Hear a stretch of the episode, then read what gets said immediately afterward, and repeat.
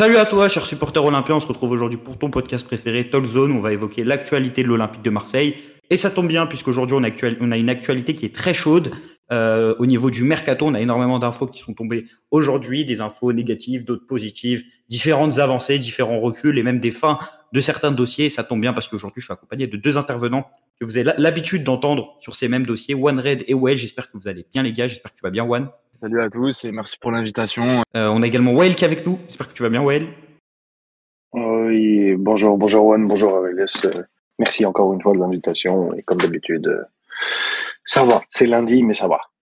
Alors pour le programme de ce podcast, dans un premier temps, on va évoquer rapidement le match amical, même s'il n'y a pas énormément de choses à retenir. On va quand même évoquer la prestation des jeunes joueurs qui ont évolué avec l'équipe première pour la première fois depuis un certain temps, vu que c'était le premier match amical et que l'effectif est pas au complet. On va parler euh, de deux, trois prestations, les jeunes qui vous ont plu.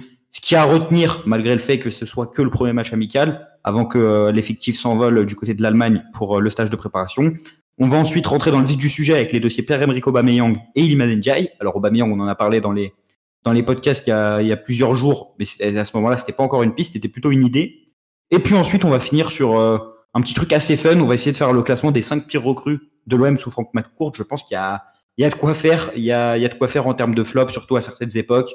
Et euh, on va revenir sur tout ça. Euh, en parlant euh, de flop, ces dernières saisons, on a eu énormément de joueurs qui n'ont pas été convaincants avec les jeunes à l'Olympique de Marseille. on a l'impression qu'il y avait plus de jeunes qui ressortaient depuis Boubacar Camara et Maxime Lopez. Alors, on va pas s'enflammer, on va juste parler des prestations des, des, jeunes qui ont joué samedi dernier contrairement à, certaines personnes sur Twitter qui peuvent facilement euh, s'enflammer et dire que des, mecs qui ont joué 10 minutes sont des cracks. Euh, bah, je voulais vous poser la question déjà pour commencer à toi, Well. Euh, déjà, qu'est-ce que tu as retenu du match de samedi pour, un premier match de prépa et quels jeunes t'ont un peu tapé à l'œil que tu as trouvé plutôt intéressant au, cours de cette rencontre, en sachant qu'il y en a beaucoup qui ont évolué? Est-ce que, est -ce que la vraie chose, c'est on en parlait tout à l'heure en off avec, euh, avec Juan et toi, c'est plus la question de là aujourd'hui, le niveau physique qui te permet d'être plus ou moins intéressant. Le gamin, s'il est au, proche du niveau physique des pros actuellement, parce que c'est le début de la prépa, tu vas moins voir cette défaillance technique en plus, tu vois. Euh, est-ce qu'il y a un jeune qui m'a tapé, tapé dans l'œil? Non, on les connaît à peu près tous. Peut-être les premiers appuis de, de Régis, là, de François Régis Mug, là, et je les ai trouvés plus ou moins intéressants par rapport à ce que j'avais vu avant. Mylène Nadir, j'ai trouvé qu'il était plus ou moins combatif. Soglo, moi, euh, je me rappelle l'avoir vu à plusieurs reprises euh, euh, dans des matchs. C'était pas le joueur qui, qui, que je trouvais le plus intéressant, mais c'était pas le, le, pire non plus. Il a fait un bon match. C'est bien pour la confiance des jeunes, c'est une bonne chose, mais comme d'habitude, il faut prendre le contexte. Premier match de prépa, après euh, trois, deux entraînements par jour euh, pendant une semaine en train de courir sous 35 degrés ou je ne sais combien à Marseille, euh, automatiquement, les mecs, que ce soit Nîmois ou Marseillais, ils sont pas à fond. Donc, celui qui est le plus proche du, niveau physique, bah, il montrera un peu plus, tu vois. Et les jeunes, comme on commencent un peu plus tôt en général, bah, ils étaient présents. Moi, juste vite fait, pour, pour dire vite fait, les, les joueurs qui m'ont qui m'ont un peu plu sur cette rencontre, même si c'est évidemment à nuancer, tu as, bien apporté cette nuance euh, pour ce qui est du, euh, du, niveau physique. Alors, on avait le droit, euh, notamment sur le 11 de départ, à Lago, si je dis pas de bêtises, qui vient de Côte d'Ivoire, peut-être je je vais, dire une connerie. Lago qui est à l'OM depuis, depuis six mois, qui évolue au poste de numéro 9. Moi, personnellement, j'ai trouvé assez intéressant Bilal Nadir, qui a évolué sur le côté gauche. Également Emran Soglo, qui est rentré sur la deuxième période en tant que carrière gauche, qui est passeur décisif, si je dis pas de bêtises, sur un début de Vitinha.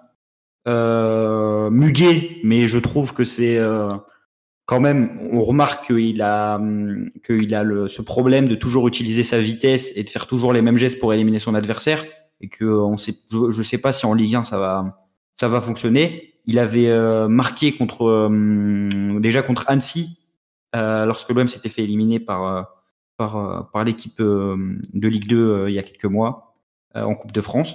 Moi, je les ai trouvés plutôt intéressants. Euh, J'ai trouvé. Euh, bon, Bilal Nadir, on le connaissait déjà un peu. Juan, t'as pensé quoi de sa prestation à Bilal Nadir? Je sais que c'est un jeune que tu connais un, peu. Ouais, moi, je trouve que c'est une bonne prestation. Hein. Mais si tu te souviens bien, l'année dernière, pendant la prépa, il faisait aussi des bonnes prestations avant de se blesser. Et euh, comme l'a dit Wael, on se retrouve souvent avec des jeunes qui sont bons au début de la prépa et qui disparaissent. Donc, pour moi, on peut pas juger vraiment les jeunes à ce moment-là. Et en fait, si, si tu avais un jeune qui était vraiment au-dessus de sa catégorie, je mets Esternal sa part parce qu'il est encore très jeune. Mais si tu avais qui était vraiment au-dessus de sa catégorie, tu le saurais directement parce que tu le verrais chaque semaine, que ça soit avec le U19 ou avec la réserve. Et il serait en équipe de France pour les Français ou en équipe nationale pour les étrangers. Mmh. Ce n'est pas le cas on n'a pas de joueurs qui sont vraiment au-dessus du lot. Donc euh, oui, qui font des bonnes prestations pendant les prépas. Je me rappelle que c'était déjà le cas à l'époque sur Villas-Boas. Je sais pas si tu t'en rappelles, les Bertelli, mmh. Cheikh mmh. Soirée, etc., qui avaient fait des bonnes prestations. On avait même vu sous, euh, sous Sampaoli, on se disait qu'il y avait des mecs qui faisaient de bonnes prestations. On a même vu l'année dernière M. Madi sous Tudor, mmh. qui fait des bonnes prestations et qui est resté. Mais au final, c'est des mecs qui n'avaient pas le niveau. Et, mais d'ailleurs, Madi, il est euh, blessé, si je dis pas de bêtises, c'est ça? Il s'était blessé contre le Paris Saint-Germain? Euh, moi, je, elle m'a dit, tu vois, personnellement, je trouvais que dans la réserve des joueurs que j'avais vu jouer, moi, je suis pas un expert de la réserve. Hein. Je regarde pas beaucoup les matchs de la réserve. Euh, les joueurs, je les connais à peu près tous de nom. J'ai regardé les matchs de Youth League. Donc, on va pas s'inventer expert de, des jeunes de l'Olympique de Marseille. Mais elle m'a dit l'année dernière sur les matchs de préparation et également avec les jeunes, euh, notamment sur, sur le, le, championnat de France U19, je crois, où ils ont perdu contre le Paris Saint-Germain. Je l'avais trouvé intéressant. Je crois qu'il s'est blessé au cours de ce match-là. Il y avait lui et aussi, si je dis pas de bêtises, qui s'était euh, blessé sur ce match-là. Et c'était le seul joueur où je voyais que potentiellement avec les pros, il pouvait dépanner, euh, que ce soit en, défenseur central.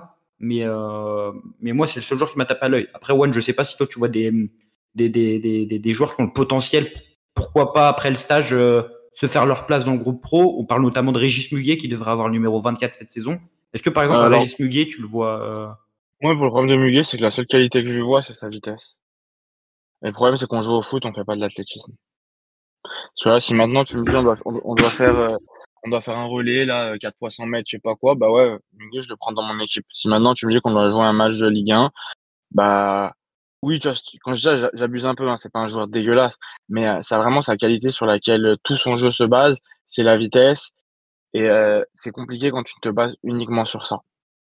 Tu vois, donc pourquoi pas, mais pour moi, il n'a mmh. pas le niveau Ligue 1. le, mieux, le mieux, ce serait que ça soit prêté en Ligue 2 euh, pour euh, aller voir si euh, courir tout droit et aller vite, c'est suffisant pour devenir joueur de foot professionnel ou s'il faut développer d'autres qualités. Et, et Well, qu'est-ce que tu en penses de Muguet, de son match, même du joueur que tu as vu peut-être en Youth League et déjà hier?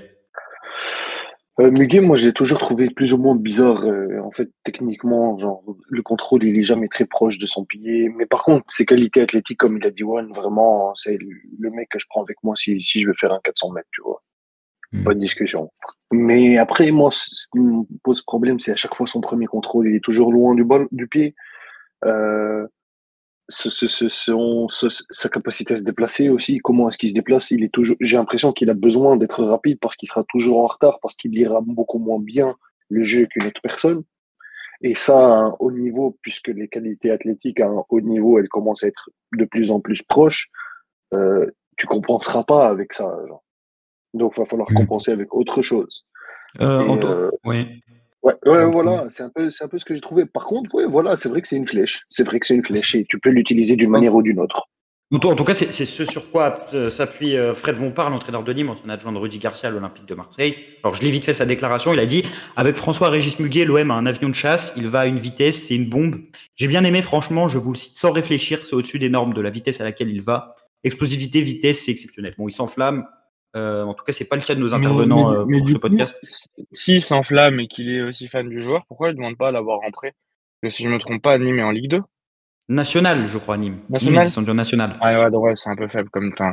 En vrai, ce serait, ce serait bien, mais à voir s'il peut pas aller en Ligue 2 ou quoi, parce que vraiment, pour moi, tu vois, vu les défauts qu'on lui voit d'un point de vue technique, faut vraiment qu'il aille euh, s'aguerrir pour apprendre à être plus juste dans un championnat où sa vitesse ne lui sera pas son seul. Enfin, oui, ce sera une force, mais il pourra pas utiliser ça pour être au-dessus des autres tout le temps. Il devra commencer à étoffer sa palette et euh, à travailler sur ses euh, sur ses défauts. Pas pour euh, pas pour en faire des qualités, hein, mais pour pour minimiser ses défauts. Parce que la vitesse est très intéressante dans le foot moderne. Il n'y a aucun problème, mais il faut quand même être propre avec les pieds, être capable. Exactement, exactement. C'est pour ça que je disais ça. Ouais, en, fait, que quand tu, fais un contrôle pouvoir compenser après, genre. Ça. Tu peux, tu peux compenser en, en jeune et tout, mais quand tu arrives dans le monde pro, déjà les mecs en face physiquement c'est supérieur, mais Mmh, euh, aussi dans l'intelligence de jeu, si le mec peut-être S'il qu'il te voit sera moins une rapide fois. que toi, mais voilà, mais, mais il va se Et placer correctement, fois, il va je- anticiper. Et, Excuse-moi, Juan, je te coupe sur ça parce que c'est c'est hyper, c'est hyper intéressant que tu reprennes ce truc-là. Dans le foot moderne, les mecs, ils se basent souvent sur de la vidéo. Ils se basent souvent sur Oh, regarde le mec là, celui-là, quand il fait un contrôle, il va toujours vers l'extérieur. Ou quand il, quand il prend le ballon sur le côté, il va toujours essayer de chercher le- la course sur la ligne et pas re- repiquer vers l'intérieur, tu vois. Les mecs, ils le savent. Donc, il y a juste un petit travail de déplacement qui est fait. Et avec l'expérience, c'est très rapide à faire. Il y a juste trois pas à faire et ils sont en avance sur lui. Et il a beau être Usain Bolt, mais il ne faudra rien faire. Parce que sa qualité technique ne l'aide pas, tout simplement. Euh, vous avez parlé de Régis Muguet. Euh, là, je veux revenir très rapidement sur euh, ce que vous avez pensé de, par exemple, Soglo et de, si on peut détailler vite sur Soglo en arrière gauche ou euh, si pour vous c'était pas intéressant. Sinon, on peut parler de Vitinha, Euh, même si c'était une nationale en face, ça se rapproche un peu plus du niveau du championnat portugais et de certaines équipes contre lesquelles il a fait ses stats. Mais euh, vous avez remarqué un changement dans l'attitude ou pas pour Vitinha?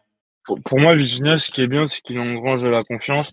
Après, voilà, voir, euh, voir s'il arrivera comment dire, à refaire ces performances-là, parce que ces deux buts, c'est des buts de neuf quand même.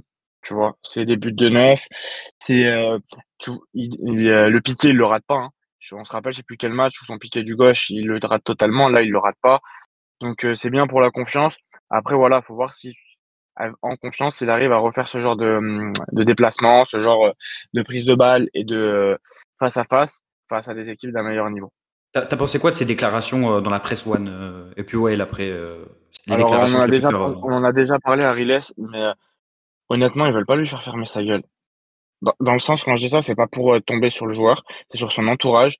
Ils, on, dirait qu'ils ne savent pas dire non à une demande d'interview et ils en font, ils en font, ils en font, alors qu'il faudrait mieux que le joueur soit tranquille, puisse travailler sans parler dans la presse et que on parle de lui pour ce que- ce qu'il fait sur le terrain par rapport à ses prestations et non par rapport à ses déclarations. Ça commence à faire beaucoup et je pense vraiment que ce soit l'OM ou euh, l'entourage, les agents et euh, les gens autour du joueur me le conseillent mal sur ça. Il faut vraiment, il faut vraiment arrêter. Concentre-toi sur le terrain, laissez-le dans l'ombre, laissez-le travailler plutôt que le mettre en avant à chaque fois sur les médias. Ouais, t'es du même avis euh, sur euh, Victor Vitinha au niveau de la communication? Je crois que tu en avais déjà parlé, mais moi je trouve quand même c'est la goutte de trop euh, pour l'interview À qu'il vient de faire. 100%. Parce que ça, c'est des trucs qui se- peuvent se retourner devant le, derrière un- sur un joueur, pardon. Et ça, c'est pas des choses que j'apprécie, moi. Quand tu parles trop, tu parles trop, tu parles trop. Même, quand tu vas faire le taf derrière, je vais toujours te regarder avec un œil de Ah, je vais t'attendre pour ton erreur, comme ça, je vais te rappeler que tu as, trop ouvert ta gueule avant. Donc, 100% d'accord avec Juan. Euh, du coup, on a parlé des jeunes, on avait parlé euh, de Muguet, on a parlé d'éléments rapides. C'est ce qui manque un peu euh, à l'Olympique de Marseille devant en attaque. Lors des derniers podcasts, on avait parlé d'un joueur justement pour le profil d'attaquant de profondeur sous Marcelino. Moi, j'avais dit Aubameyang. J'avais dit que c'était euh, lorsqu'on avait dit les recrues euh, idéales pour l'homme. Moi, j'a- j'avais cité Pierre-Emerick Aubameyang. J'avais ég- également cité, je crois, euh, Arnaud Danjuma. Euh, et puis là, depuis 2-3 jours, on a eu l'info qui est sortie du côté de Relevo en Espagne, comme quoi Aubameyang était la priorité de Marcelino. Aujourd'hui, on nous dit que les contacts sont avancés, qu'il n'y a pas d'accord avec Chelsea, euh, mais qu'en tout cas, Pierre-Emerick Aubameyang serait prêt à baisser son salaire pour rejoindre l'Olympique de Marseille. Euh, Juan, toi qui suis le FC Barcelone, qui est un supporter aussi du FC Bar- Barcelone en plus de l'Olympique de Marseille, malheureusement, qu'est-ce que tu penses de cette piste Aubameyang? Qu'est-ce que tu penses euh, de la faisabilité du deal? Et euh, est-ce que du coup, tu es optimiste quant à une arrivée d'Aubameyang à l'OM Alors, sur la faisabilité, j'en sais absolument rien.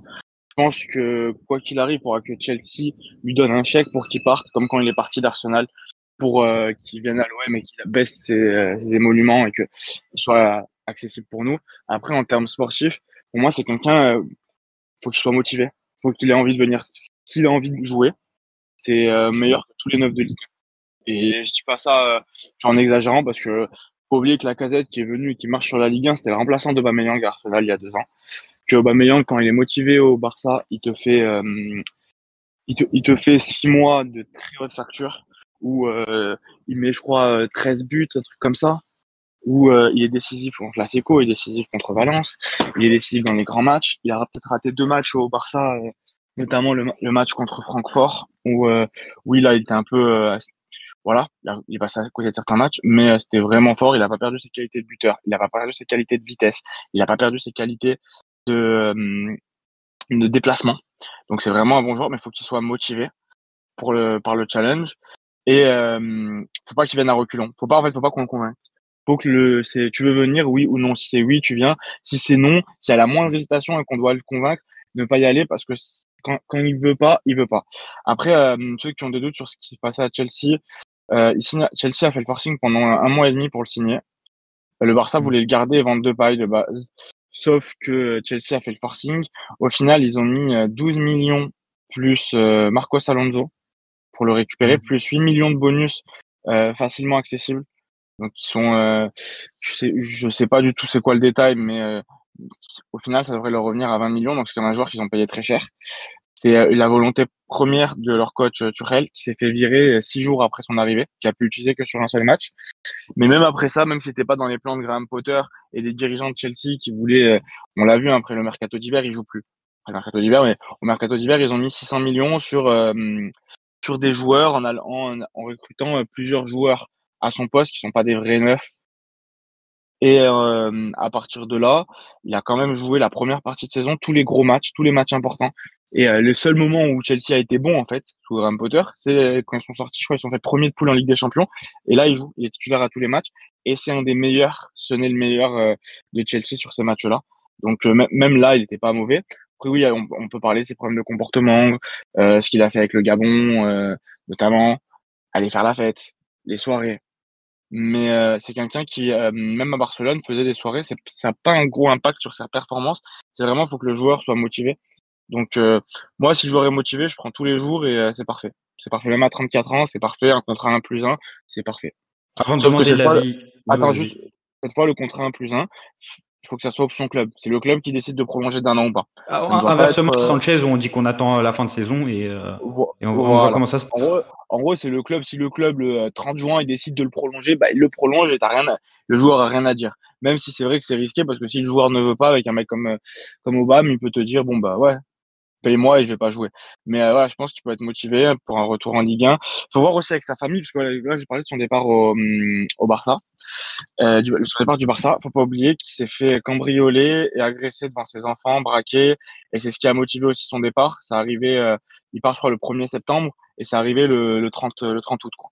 Donc ça, ça a directement ah, précipité. Après, c'est euh, aussi des, des, manigances de la Porta pour le forcer à partir. On sait, Non, non, non, on commence pas, commence pas à raconter de la merde arrivée. Non, on rigole, on rigole. on rigole ce, que je, ce, que je, veux dire, c'est que je pense que le contexte familial il va aussi beaucoup jouer. Donc euh, voilà, s'il vient à Marseille, c'est aussi quelqu'un qui pourra peut-être s'installer à Marseille et euh, pas pour pas parler d'insécurité, hein, mais euh, qui va euh, qui va pas vouloir euh, venir faire juste une intérim à Marseille, tu vois, comme comme il a pu faire à Barcelone. Donc voilà, faut, vraiment faut voir. Mais après en termes de joueurs, c'est super. en tout cas l'évolution du dossier avant qu'elle donne son avis. Moi, je tiens juste à préciser que selon moi, Aubameyang c'est le profil idéal déjà parce que c'est un attaquant de profondeur. Comme tu l'as dit, assez tueur dans la surface. C'est un vrai renard des surfaces selon moi. Il n'y a pas que cette capacité à prendre à prendre la profondeur. Quand même le seul joueur en Europe qui a mis un triplé dans les quatre grands championnats en Première Ligue, en Liga, en Ligue 1 et en Bundesliga. Il n'est pas passé par la Serie A. Peut-être que s'il était passé par la Serie A, il l'aurait mis. Euh, lorsqu'il arrive à Arsenal, dans un Arsenal qui se qualifie pas en Ligue des Champions, il finit systématiquement meilleur buteur de Première Ligue. Comme tu l'as dit, le passage au Barça, il est très bon. Euh, il permet au Barça de finir deuxième de, de, Liga, alors que la saison avait été euh, mal embarquée avec Coman, si je dis pas de bêtises. Bon, au, au, final, l'équipe ne se fait éliminer contre Francfort en Ligue Europa. Il doit partir pour des raisons de, de masse salariale, si je dis pas de bêtises. Et, et, et donc, on est quand même sur un neuf euh, qui est une valeur sûre selon moi, même s'il est un peu âgé. Je crois qu'il a 34 ans, Aubameyang, euh, qui va certainement aller faire la canne avec le Gabon. Euh, mais on sait que souvent, quand le Gabon va à la canne, bah, ça se finit au premier tour, malheureusement. Euh, moi, je trouve que c'est une super recrue. Euh, un supporter qui doute d'Aubameyang, je, ne peux pas comprendre. Euh, on est sur un neuf s'il vient en Ligue 1 qui, pour moi, assure les 20 buts facilement. Euh, qui en Ligue des Champions va être décisif. En fait, c'est un, un, joueur de très haut niveau. Et euh, à voir avec qui tu l'associes, mais pour moi, tu as un top 9 si tu as Aubameyang. Ou tu n'as plus le top 9 euh, à, 25 buts en première ligue, mais, mais tu as quand même un très très bon numéro 9. Non, mais tu, tu parles pas d'un mec qui a 25 buts en première ligue. On est sur un mec qui a un an est venu et meilleur joueur de Liga sur le mois de février. Donc, le mec a repris la compétition, il est arrivé. directement et performant. Il est meilleur joueur de Liga. Et euh, oui, d'accord, il n'est pas le meilleur buteur parce qu'il a fait que six mois, mais il a fait une saison en Liga, et, enfin six mois en Liga, et super, il a marché sur le championnat. Et, euh, la, Liga, on peut en penser ce qu'on veut, ça reste un gros championnat. Quelqu'un qui va faire le match qu'il a fait contre le Real ou le match qu'il a fait contre Valence, on est sur du très bon joueur. C'est surtout le match contre le Real, on, peut me dire qu'aussi, c'est un joueur qui s'appuie énormément sur ses qualités de vitesse, mais le match contre le Real, les buts qu'il met, c'est des buts de renard des surfaces. C'est appel, au, appel contre appel, second poteau, je mets la tête, euh, il, croise au premier poteau, et, dans un effectif du Barça qui était en reconstruction et qui n'avait pas les, les, garanties, euh, les garanties actuelles. Et quand il a un peu plus de difficultés, c'est aussi quand le Barça de Xavi retombe un peu dans ses difficultés, sous sa des absences de joueurs majeurs, euh, voilà, faut oublier ça. Mais euh, après, voilà, donc j'en dis beaucoup de bien. Il a toujours les mêmes défauts qu'avant. C'est vrai qu'il peut lui arriver d'être euh, un peu croqueur devant le but, mais au final, tous les grands numéro 9 le sont. Quand tu regardes le, numéro 9 qui gâche le plus de, de fortes occasions, je sais plus comment ils appellent ça là, de grosses opportunités, voilà. Euh, ben, c'est toujours les top 9 qui ont le plus parce que c'est ceux qui s'en procurent le plus un Mbappé, par exemple, qui est un bon joueur, enfin, un très bon joueur, un Haaland, ils mettent énormément de buts, ils les ratent aussi.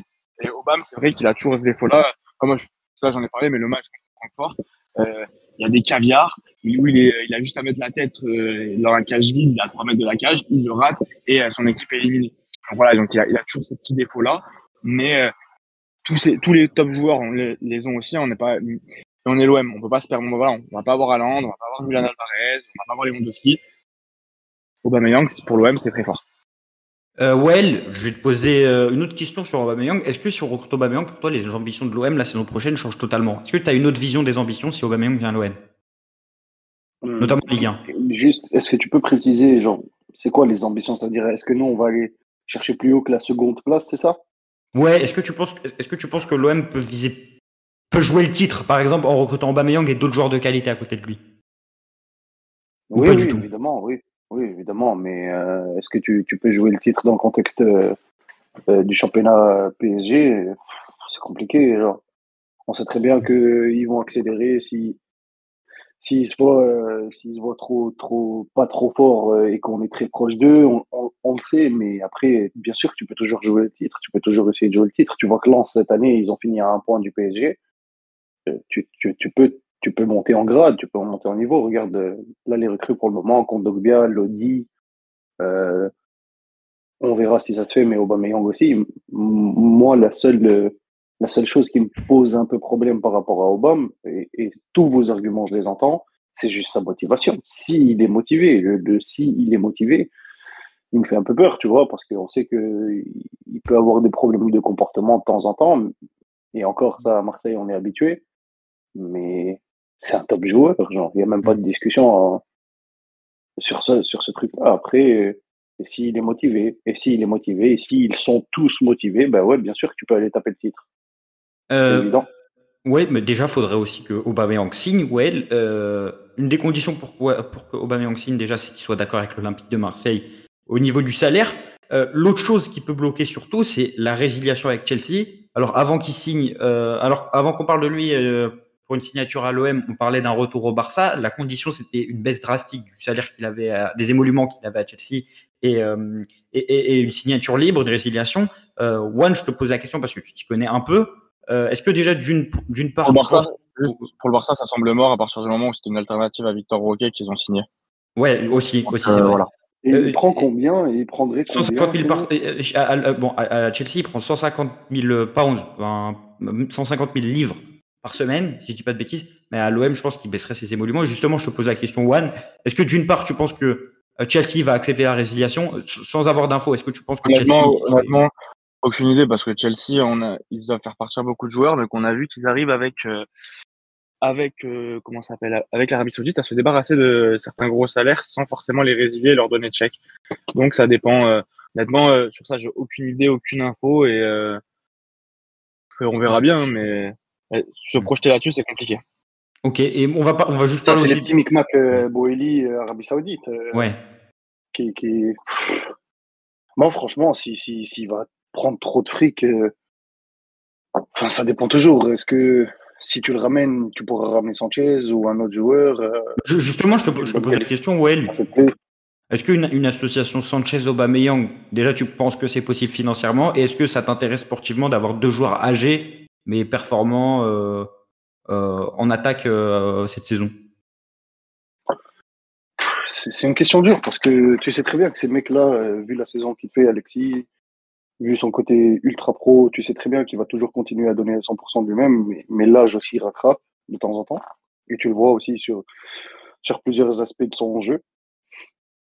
Obama, ça peut être la même chose. Donc, est-ce que tu tu t'embourbes pas dans un dans, dans quelque chose de, de d'un peu problématique où tu as deux attaquants qui sont plutôt âgés et donc tu n'as rien par rapport à, à une potentielle à un potentiel futur réel sur long terme évidemment. Après sur le court terme, euh, les deux mecs s'ils sont là et qui sont performants, euh, tu titilles tu titilles le haut du tableau là facilement même, genre le plus haut du tableau. Et même en Ligue des Champions, tu peux regarder les, les défenses adverses droit dans les yeux parce que c'est quand même des top joueurs, tu vois. Euh, en tout cas, oui, c'est ça. Et après, je pense surtout que Marcelino, s'il en fait sa priorité, c'est aussi parce qu'il a confiance en Aubameyang. Il y a aussi un match de demi-finale de Ligue Europa où Aubameyang a littéralement assassiné le, le, le, le Valence de Marcelino en inscrivant un doublé ou un triplé à Mestalia. Et euh, il avait qualifié Arsenal pour la finale de la Ligue Europa, qu'ils avaient perdu ensuite face à Chelsea. Il a performé sous Unai Emery, euh, qui prend énormément le joueur de Marcelino. Enfin, il s'interchange un peu les joueurs qui performent sous eux. On peut penser à Dani Parejo, qui a performé sous Marcelino puis sous Unai Emery. On peut penser à Francis Coquelin. Il, il, y a plein de joueurs qui sont passés euh, sous les deux entraîneurs. Et euh, il y a certains aspects dans leur euh, management, dans leur tactique qui se ressemblent un peu. Pas énormément, mais un peu. Donc on peut penser qu'il y a aussi cet intérêt pour Aubameyang à ce niveau-là. En tout cas, l'association, euh, si Aubameyang venait à signer, ne se fera pas, euh, sera peut-être avec Alexis Sanchez, mais ne se fera pas avec Iman Ndiaye, puisqu'on vient d'apprendre que euh, le joueur sénégalais aurait refusé l'offre de l'OM. Euh, on vient juste de l'apprendre. Information l'équipe, information RMC Sport. C'était sorti en premier par Mohamed Bouafsi que le joueur allait continuer à Sheffield. Alors, euh, je vais venir vers toi, Oued. Est-ce que tu comprends comment, ça se clôture pour Iliman Ndiaye alors qu'on avait l'impression qu'il était prêt à tout pour rejoindre l'Olympique de Marseille? Alors. C'est trop, trop bizarre cette histoire. Pour moi, elle est très bizarre. C'est pas logique que le type il, soit d'accord, qu'il fasse des appels du pied d'un peu de partout. Hein. Mon rêve, c'est là-bas. mon équipe, c'est ça. Depuis gamin, c'est ça. Les vidéos de lui qui tournent quand il était petit.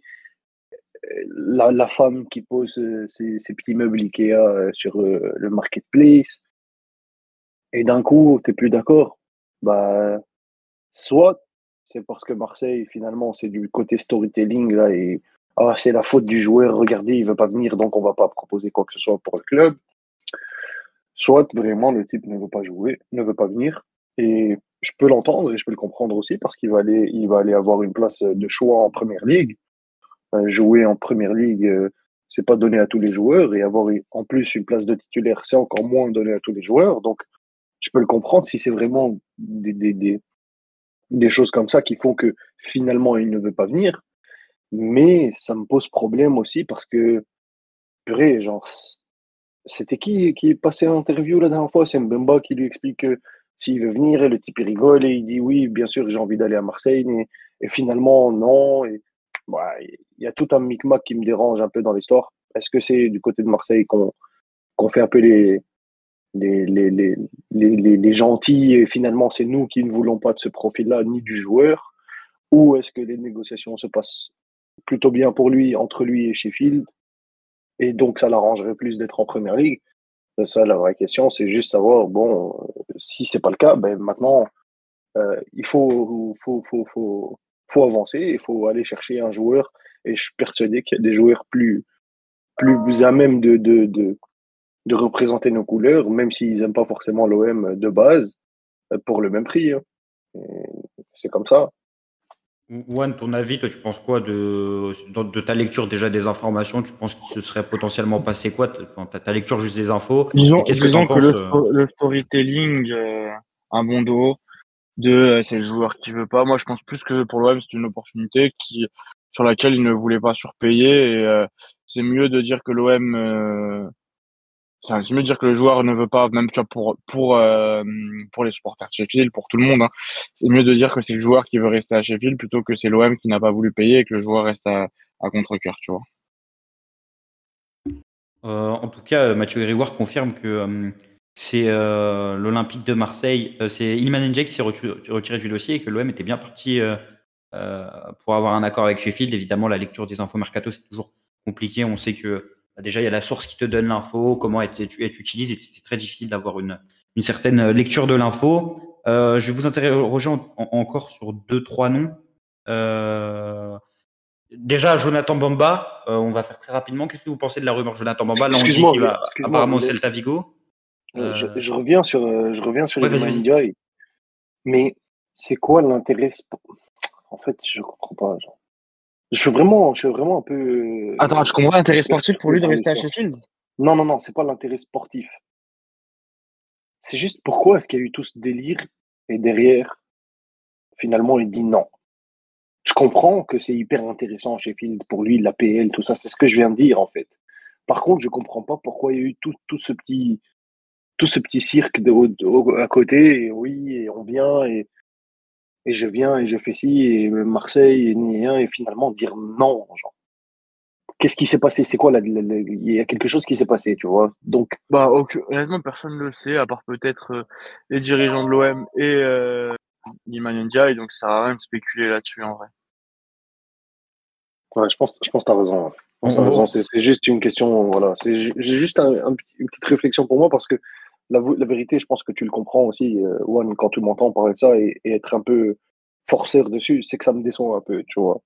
J'aurais bien voulu le voir sous nos couleurs. Sous nos couleurs. Euh, avant de passer à notre classement des 5 pires recrues euh, sous l'arme je vais juste vous donner 2-3 noms de, joueurs qui sont sortis, vous me dites oui ou non et vous me dites euh, pourquoi. On va essayer d'être rapide.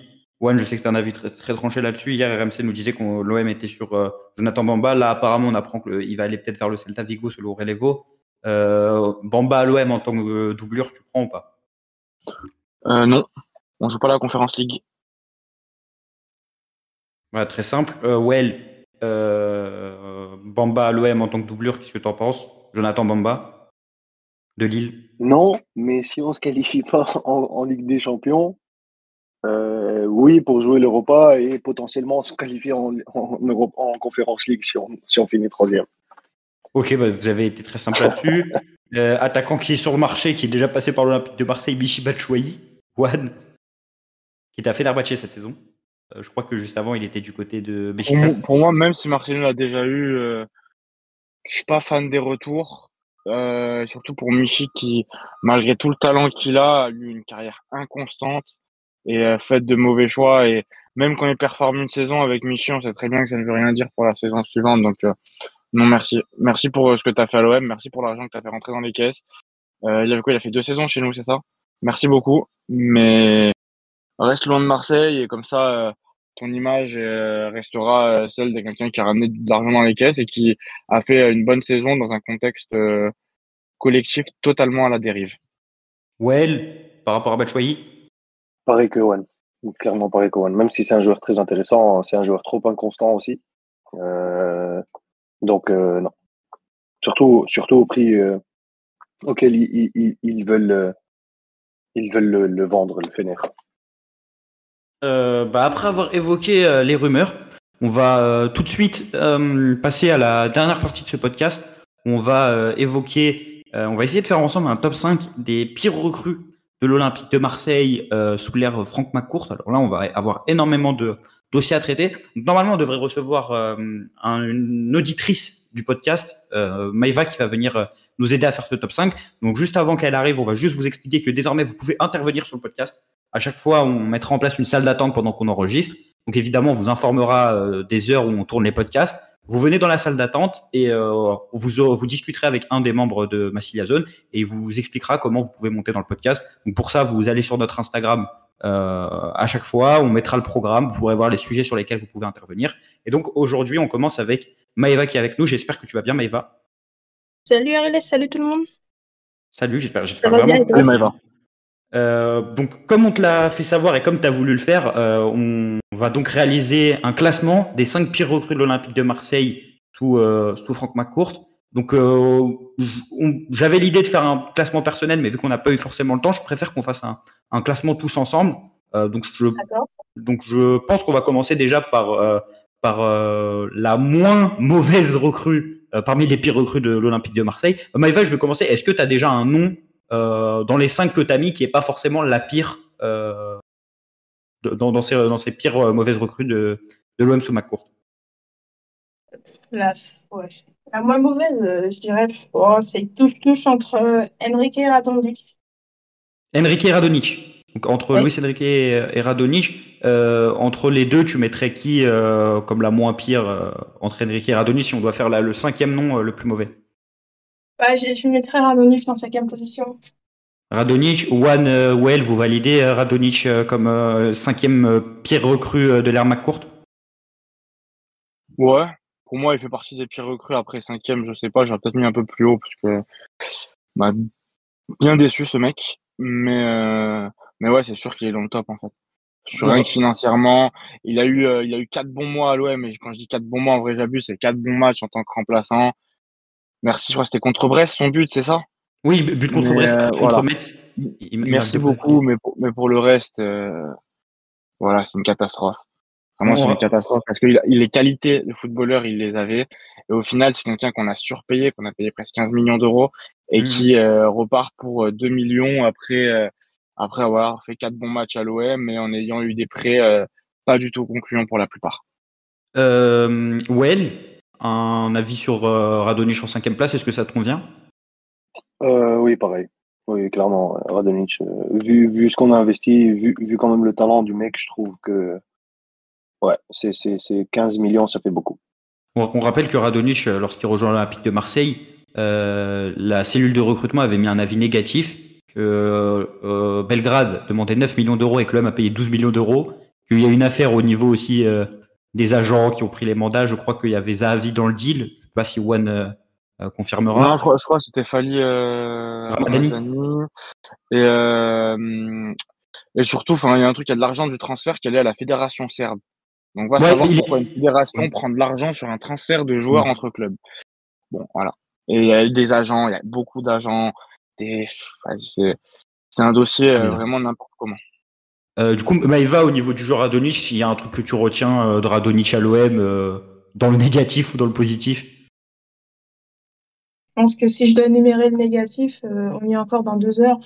Mais quoi, l'aspect positif, quelques quelques phrases, quelques quelques dribbles, mais sinon c'est le but à la 89e contre contre Brest. Et ça résume, ça résume le joueur sous le maillot marseillais. Ouais, but euh, où l'OM venait de se faire égaliser par le Stade Brestois, la saison de Villas-Boas. À ce moment-là, il avait une bonne petite période. Alors, au niveau de la, quatrième pire recrue, je vais demander à. Moi, moi, j'avais peut-être un nom à proposer au niveau des flops. Je sais qu'il y a une période où on a recruté énormément de flops, notamment le début de l'ère Garcia. Alors, j'hésite entre deux noms, entre Grégory Sertic et Aymen Abdenour. Je ne sais pas si quelqu'un euh, veut trancher entre les deux, que ce soit One, Well ou, ou Maeva. Euh, en sachant que Certi qui vient pour 4-5 millions d'euros, moi, je, vient libre. Je veux bien trancher. Vas-y, ouais. trancher, alors. Certic, euh, c'est une revue qui a servi à rien. Mais en fait, quand il est arrivé, on s'attendait à rien. Tu vois. Abdenour, je te il arrive après le 6-1 qu'on prend contre Monaco. Il a des problèmes défensifs. Voilà, il arrive, on, on euh, voilà, on pense à Abdenour euh, qui va régler nos problèmes défensifs. On a encore l'image du joueur euh, de Monaco ou de Toulouse. et en fait, c'est une catastrophe. Et surtout, il est venu en prêt pour deux saisons. Et la deuxième saison, tu, je me rappelle sa photo Insta où il se met, il est en forme et tout. Toujours aussi nul. Et euh, après, financièrement, c'était pas un gros investissement de la part du club, donc on ça peut pas être un gros problème, mais c'est vraiment décevant du niveau, euh, enfin le niveau qu'on a vu de ce mec, alors que potentiellement, il aurait pu être le meilleur défenseur de l'effectif à ce moment-là, alors qu'il y avait déjà des beaux noms en défense. Mais, mais surtout, surtout, ce qui est marquant, c'est que moi, je me rappelle, Abdedour, j'étais grave hypé. Je vais demander à l'Action après parce qu'il est, tunisien en plus. Moi, j'étais grave hypé parce que je me rappelais de lui à Monaco, à Valence aussi. Sais que les, Tunisiens aimaient bien montrer la vidéo où, où je crois il driblait Messi, où il reprenait Messi sur un match euh, Barça-Valence. Mais euh, c'est que Abdedour, de ce que je me rappelle, c'est que je suis passé de la hype à la catastrophe dès le premier match contre Rennes. Je crois le premier match contre Rennes, on prend trois buts, je crois, à domicile contre Rennes. T'as Bourigeau qui fait un gros match. Evra est catastrophique. Et, euh, et, Abdenour euh, coûte deux buts, je crois, dont un sur coup franc. C'était une véritable catastrophe. Et puis sur la suite, on l'a plus du tout vu. Euh, moi, franchement, un des souvenirs que j'ai d'Abdenour, c'est qu'il a joué contre Bourg-en-Bresse le jour où, où Mitroglou a mis un triplé. Mais c'était euh, vraiment catastrophique. Well, qu'est-ce que tu as pensé du passage euh, d'Abdenour à l'OM, toi, en tant que surtout supporter de l'OM, en plus tunisien? Catastrophe. Qu'est-ce que je te dise? Euh, J'avais tellement de, de, hype quand il a signé. J'étais content parce qu'on connaît la valeur d'Abdenour. C'est un, très, un très bon joueur. Hein. Les, les saisons qu'il fait entre Toulouse, Monaco, Valence, c'est très bien. Malheureusement, ça va pas moitié avec nous. Donc, euh, entre lui et Sertic, celui avec lequel j'avais le plus d'espoir, ben, c'est Abdenour. Donc, je, peux, je pense que je mettrai plus Abdenour dans l'histoire, dans le, le, le, classement. Parce que l'autre. Euh, voilà. Oui, oui, oui, oui, ok. Nickel. Bah, au, niveau, au, au, niveau du classement, du coup, Maëva, on est euh, sur un top 5 qui commence avec Radonjic 5e, Abdenour 4e. Est-ce est que tu avais pensé à d'autres noms, euh, en plus de Radonjic et Abdenour euh, bah, plus, Ouais, j'avais pensé à, à, Rami malgré tout. Parce que. Si, oui. Oui. Parce qu'il arrive avec un certain standing, il arrive pour être le patron de la défense.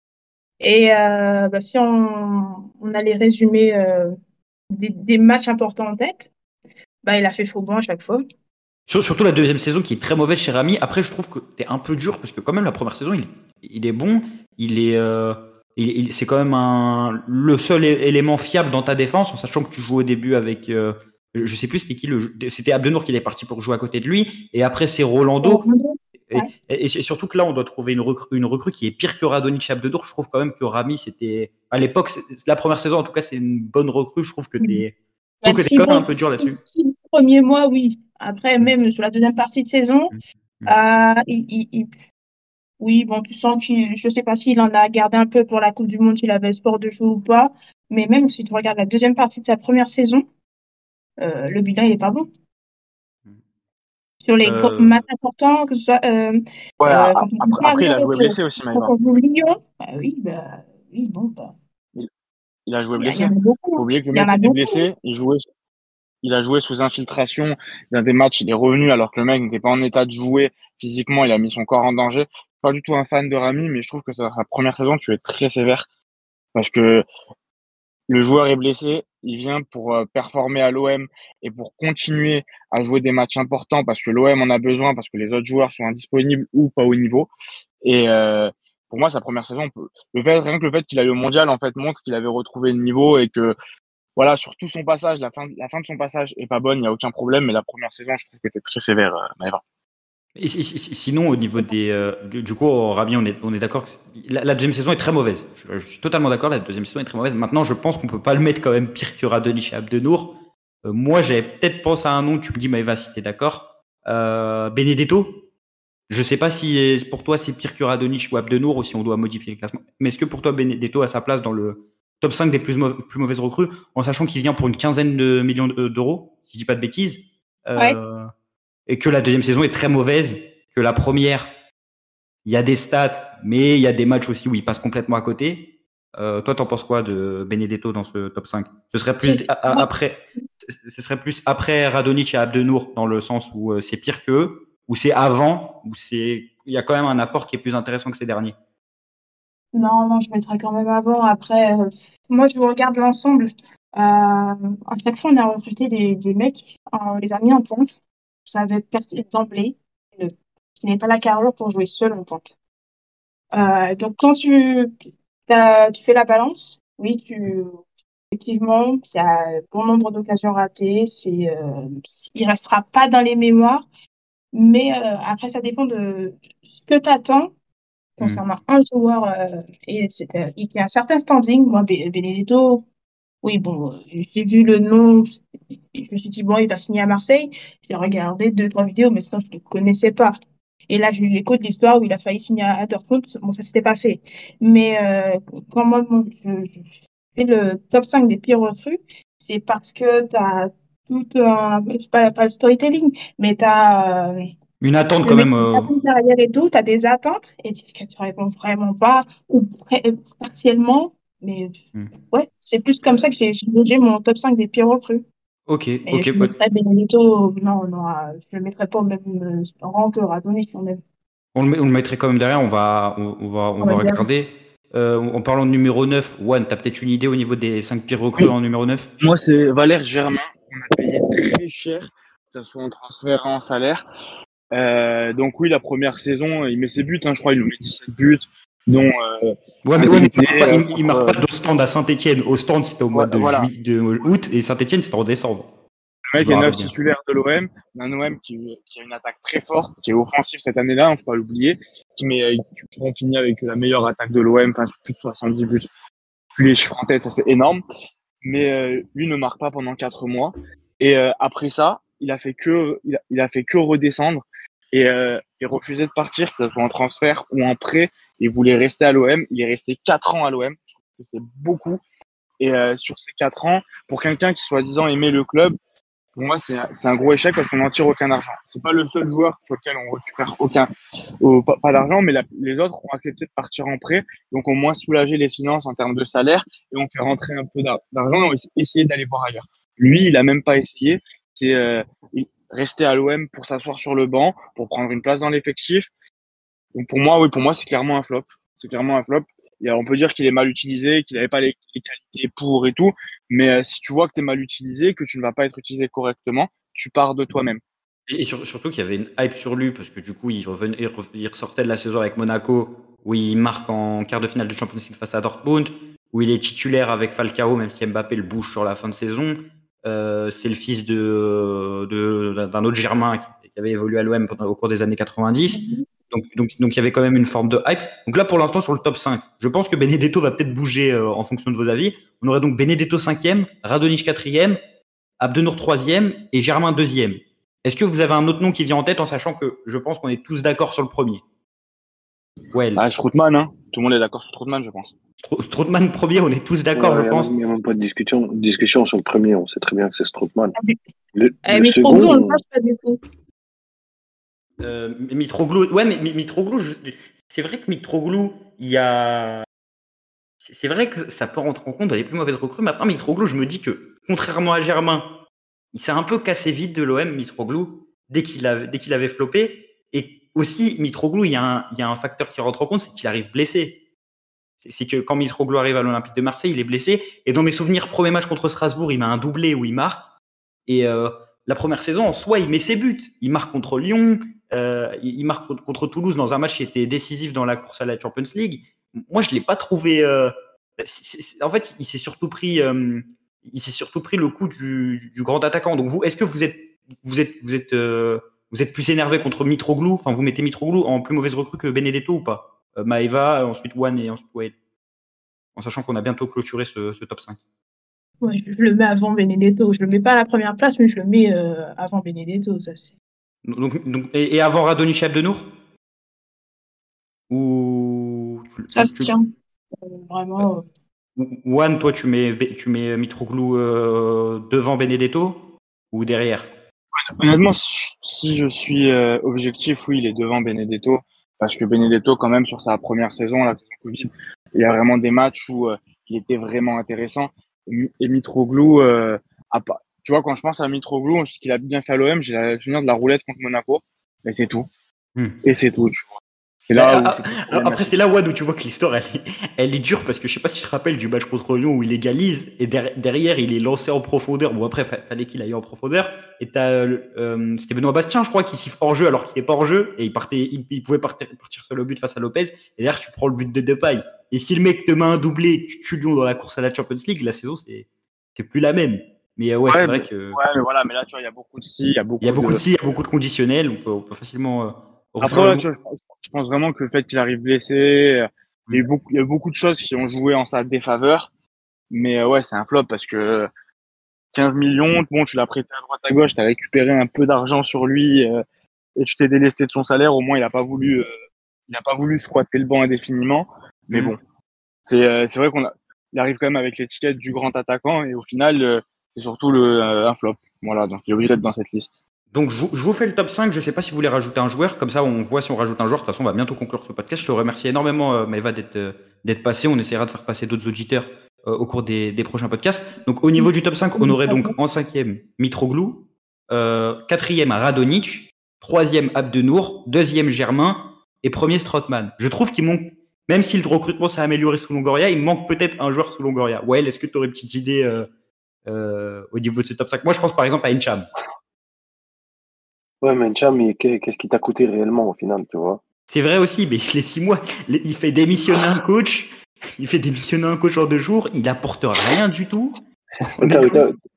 Ouais, aussi, bah alors si ceux qui n'ont pas d'impact financier, tu peux aussi parler de Cuisance, tu peux aussi parler de, de Luis Enrique parce que tu, tu retombes sur tes, sur tes pattes, euh, quoi qu'il en soit, avec lui, avec sa vente. Je mettrais au même niveau qu'Abdenour, personnellement. Pour moi, il faut faire un, un classement où tu as Mitroglou, Radonich, Abdenour et Encham à la même position et Germain plus Strootman. Pour moi, on est sur. Euh, je ne sais pas si One est d'accord ou euh, s'il va, s'il va nuancer sur le fait que Encham n'a pas coûté énormément Pour moi, Encham, c'est six mois. Euh, d'accord, il fait virer un coach, mais euh, je pense que le coach serait parti pour d'autres raisons, quoi qu'il arrive. C'est oui, c'est un flop, mais on en a eu plein des flops aussi qui sont moins importants, tu vois. Donc, pour moi, il doit, il doit pas être dans le top 5. Oui, c'est un flop, mais pas dans le top 5. Et, sous Longoria, tu vois un autre joueur ou pas Potentiellement dans ce ah, top 5 En fait, tu pourrais potentiellement Lirola par rapport aux six mois qu'il te fait et euh, au prêt qu'il a, qui a, qui a été vraiment concluant. Et derrière, le jour et la nuit, tu peux me parler du système, de l'utilisation, ce que tu veux, mmh. son hygiène de vie. Euh, tout le monde voulait qu'il revienne et tout le monde est déçu. Je pense pas qu'il ne soit pas déçu. On peut aussi parler peut-être de Conrad. financièrement, il n'y a pas beaucoup de poids, mais euh, le mec sur trois mois te montre qu'il peut être un super ailier. Le trois mois, j'abuse sur un mois. Et euh, derrière, c'est disparition totale. Donc oui, on a quand même quelques joueurs euh, sous Longoria, mais qui bizarrement ne se rentrent pas dans ce top-là, peut-être parce qu'ils sont encore à l'OM, et peut-être aussi parce que le coût financier et le coût sportif n'étaient pas aussi importants vu les saisons qui ont été réussies malgré ces joueurs qui n'ont pas réussi euh, individuellement. Bah voilà, en tout cas, on a, on a conclu euh, notre top 5. Donc je le, je rappelle, le top. du coup, on a dans notre top 5 Mitroglou, 5e. on a ensuite en quatrième place Radonic. En troisième place euh, Abdenour, voire sur Mencham à ce niveau-là. Germain deuxième, et puis évidemment la pire recrue sur Germain courte, c'est Kevin Strothman qui a coûté 25 millions d'euros en transfert et en salaire, on n'en parlera pas sur 5 ans, ça a coûté très très cher à l'Olympique de Marseille, euh, à voir avec les prêts. Mais voilà, voilà, on a en tout cas notre top 5. En tout cas, je vous remercie pour euh, ce podcast, euh, Wandre Dewell, également Maeva qui est venu euh, intervenir. C'était super comme d'habitude. On essaiera de faire venir d'autres auditeurs au cours des prochains podcasts. Et puis, on vous invite à vous abonner au podcast euh, euh, sur, sur, Spotify, sur votre plateforme de, streaming. On se dit euh, rendez-vous pour une prochaine en espérant que ce sera pour la signature d'Obameyang et pourquoi pas pour une progression d'Alexis Sanchez. on se dit à la prochaine et allez l'OL.